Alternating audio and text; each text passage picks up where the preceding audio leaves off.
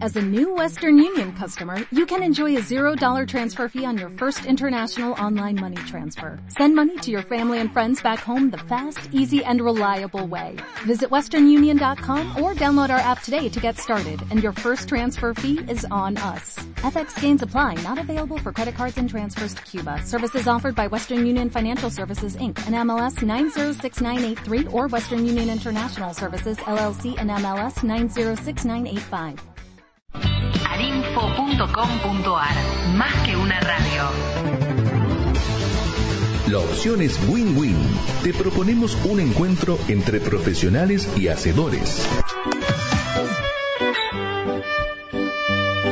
Otro momento del encuentro entre profesionales y hacedores y le cuento al oyente de Basta de Excusas que me habían recomendado entrar a YouTube para ver el video de Leonardo Glickin. Y realmente me impactó el tema, eh, porque se dedica a planificación patrimonial y sucesoria. Él es introductor de la práctica de la planificación patrimonial y sucesoria en la Argentina. Obviamente que Leonardo Glickin es abogado autor de muchos libros. Hoy nos trajo Iguales y Diferentes, los espacios de la mujer en la empresa de familia. También es autor de Pensar la herencia, Matrimonio y Patrimonio es otro título. Exiting, el arte de dejar la empresa sin dejar la vida, qué título. Los hermanos en la empresa de familia. Y bueno, Manual de Planificación Patrimonial y Sucesoria para Asesores de Seguros de Vida bueno, trabajó con el nuevo Código Civil y Comercial en las empresas de familia y es director de CAPS Consultores, ¿no? Es decir, CAPS es el Consejo Argentino de Planificación Sucesoria, que es una asociación civil. ¿Qué tema, Leonardo Glickin? es increíble, es muy difícil. Eh, ¿Sabes por qué te digo que es difícil? Porque a veces siento que para muchas personas, muchas familias, es pecado hablar del tema sucesorio. Sí, en general hay una presunción de que hablar del tema sucesorio implica hablar de la muerte. Claro. Y que implica también desear la muerte del otro. Claro. Por eso es que es de lo que no se habla. Claro. Contanos un poquitito, en las familias, hay, en las empresas de familia, ¿no? Hay gente de distintas generaciones, hay hijos que van avanzando, estudian, crecen y quieren su reconocimiento dentro de la empresa, hay nueras, yernos, nietos es una linda ensalada. Claro, exactamente. Entonces se trata de definir distintas cuestiones. A ver. Algunas tienen que ver con lo patrimonial y eso en general eh, se relaciona con la planificación sucesoria, o sea, quiénes van a ser los dueños del capital en el futuro. Pero en realidad una empresa es un organismo vivo que requiere no solamente a los que van a ser los dueños, sino a los que van a manejarla y no siempre hay una coincidencia entre quienes son los dueños actuales o futuros y quienes manejan la empresa. Entonces, a veces se trata de preparar a los hijos para que sean los continuadores en el manejo de la empresa. Y esos serían, desde el punto de vista empresarial, los sucesores en la empresa de familia. Perdón, pero no siempre los hijos son los mejores sucesores dentro de la empresa. Por eso digo que hay que prepararlos. Prepararlos significa como primera medida pensar si son las personas adecuadas como para ese pasaje generacional. Porque puede haber mucho amor, mucho reconocimiento, pero no tener las condiciones o no estar alineado con los objetivos del fundador de la empresa, ¿verdad? Efectivamente, y a veces no estar alineado con los objetivos del fundador no significa que el fundador esté en lo cierto en todo, porque nosotros estamos en una época de cambio y muchas veces lo que ocurre es que el fundador ha sido exitoso en los últimos 30 años, pero eso no significa que vaya a ser exitoso su proyecto en los próximos 30 años.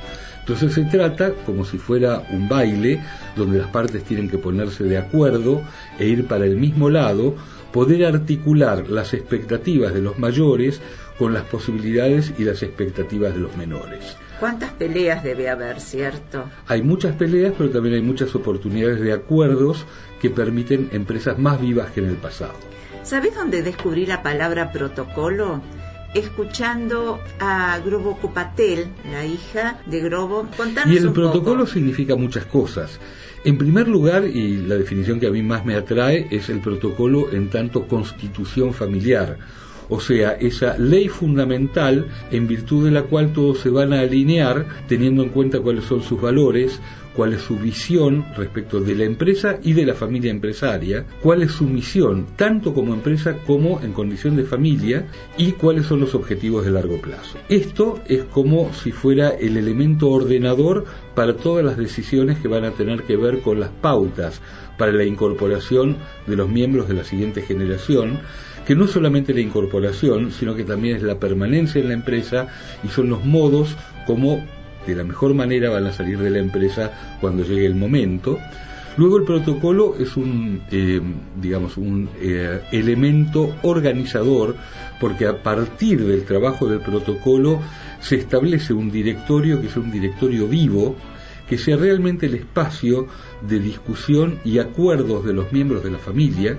Muchas veces nosotros diferenciamos el protocolo, el, perdón, el directorio formal del comité de dirección, que es realmente el espacio donde participan los que en gran medida toman las decisiones en la empresa, y la mesa de dirección, que es ese mismo comité de dirección al que se incorporan a los más jóvenes que de pronto tienen ahí la oportunidad de ser su experiencia para poder trabajar en la empresa. Y estos jóvenes que vos decís, incluyen hijos, nietos y todas las otras generaciones que se quieran ir incorporando? Claro, normalmente no da el tiempo para que haya tantos, salvo que hayan tenido hijos de muy jóvenes y no se hayan retirado. Normalmente son dos las generaciones que están en juego, ¿no es cierto?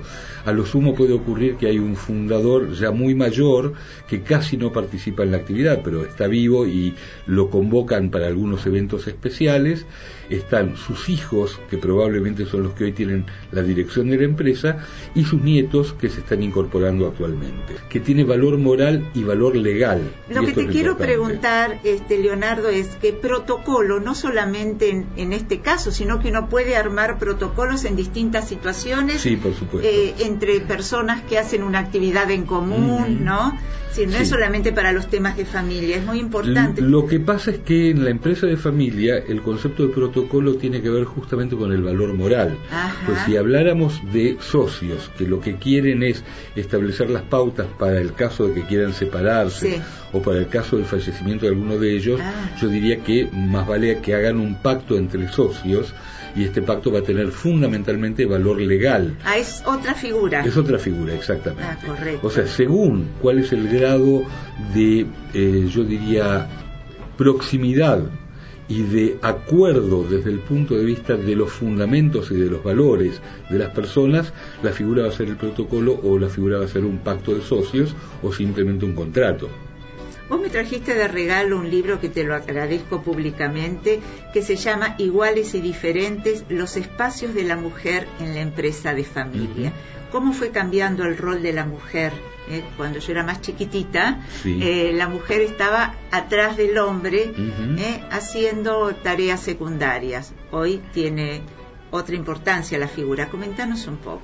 Eh, yo lo que observo es que en la Argentina hay diferentes maneras de ver el rol de la mujer, desde una actitud de mucha igualdad en eh, Buenos Aires, provincia de Buenos Aires, provincia de Santa Fe, yo diría hasta la provincia de Córdoba, y a medida que vamos subiendo a las montañas, tenemos una actitud de mayor diferenciación y hasta diría de discriminación. Cambia la cultura. Cambia la cultura, exactamente.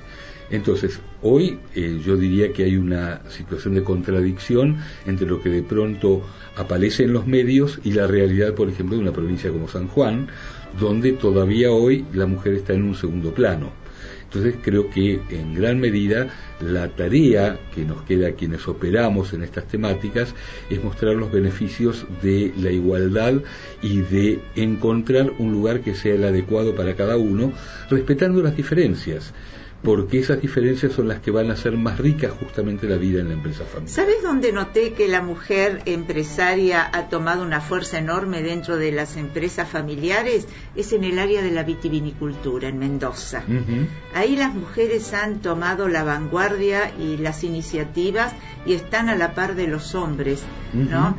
Pero si Bueno, no- justamente Julia Zucardi va a recibir un premio del Instituto Argentino de Empresas de Familia, que se lo voy a tener el honor de dárselo yo, el 5 de octubre, por el Día Internacional de la Empresa de Familia y justamente reconociendo su rol dentro de Familia Zucardi. Ah, mira, bueno. Y se nota la mujer cómo fue tomando posiciones dentro de, de ese espacio. Bueno, me alegro mucho y la felicito desde acá. El problema de nueras, yernos y nietos. Sí, los nietos son sangre Son de mi sangre, son por dos ejemplo. negocios distintos, nueras Claro, y yernos por pero un lado los- y las nueras y los yernos es gente de afuera que hay que integrarlos O no. o no. depende de A cada grupo familiar. Eh, hay creencias muy fuertes Es muy respecto del rol de los este parientes tema, ¿no? políticos. De lo que se trata es de poder entender cuál es el juicio o el prejuicio de cada grupo familiar respecto de los parientes políticos y creo que se aplica ese principio que dice digas que te va a salir bien o digas que va, te va a salir mal, en cualquiera de los dos casos vas a tener razón. O sea, ocurre que cuando uno tiene un juicio muy fuerte respecto del riesgo que pueden implicar los parientes políticos, y bueno, algo ocurre en esa relación por la cual ese juicio previo se termina cumpliendo. Entonces, La mejor- profecía autocumplida. y de alguna manera es así. Entonces lo mejor que se puede hacer es entender cuál es el paradigma aplicable a cada familia y actuar en consecuencia. Nadie está condenado a tener que formar parte de una empresa de familia y ninguna empresa está condenada a tener a esa familia o a esos miembros de la familia. Entonces, si en un grupo familiar se entiende que los parientes políticos tienen que quedar afuera, bueno, hay que eh, generar los mecanismos para que puedan quedar afuera de la mejor manera, sin sentirse discriminados, pero sí entendiendo que hay una diferencia en el tratamiento entre ellos y los parientes consanguíneos. Y si por el contrario se considera que hay una oportunidad igual a la de los consanguíneos para los políticos, entonces hay que tomar las medidas para estimular esa igualdad y ponerla de manifiesto. Supongamos yo estoy eh, trabajando con mi computadora, escuchando el programa, este, y bueno, me siento involucrada, ¿no? En esta temática y me surgen montones de dudas. ¿Quién acompaña? ¿Ustedes eh, tienen un espacio donde acompañan a las personas a tomar decisiones? Porque una cosa es cuando alguien llega a la consulta con una problemática para que se resuelva. Y otra cosa es transitar el espacio, porque yo necesito que me acompañen. ¿Existe esa Efectivamente, posibilidad? justamente el trabajo de la estructuración del protocolo es un trabajo complejo que normalmente dura aproximadamente un año, en el cual se van viendo todas las cuestiones de la familia y de la empresa y desde una perspectiva interdisciplinaria. Nosotros trabajamos con psicólogos, con especialistas en recursos humanos, con profesionales del área contable y de administración. Entonces, según lo que están necesitando la empresa y la familia en cada momento, ponemos a disposición a profesionales aptos y entrenados para articularse en función de un proyecto cuyo resultado final va a ser un mejor ordenamiento para la empresa y una mayor claridad para las relaciones personales. Ahora que me lo nombras, yo entré a la página de ustedes, ¿no? Y cuando empecé a ver que además de abogados había psicólogos, había licenciados en administración y demás, yo digo, ¿qué equipo? ¿No? Porque me pareció que hay distintas puntas para sostener. ¿no?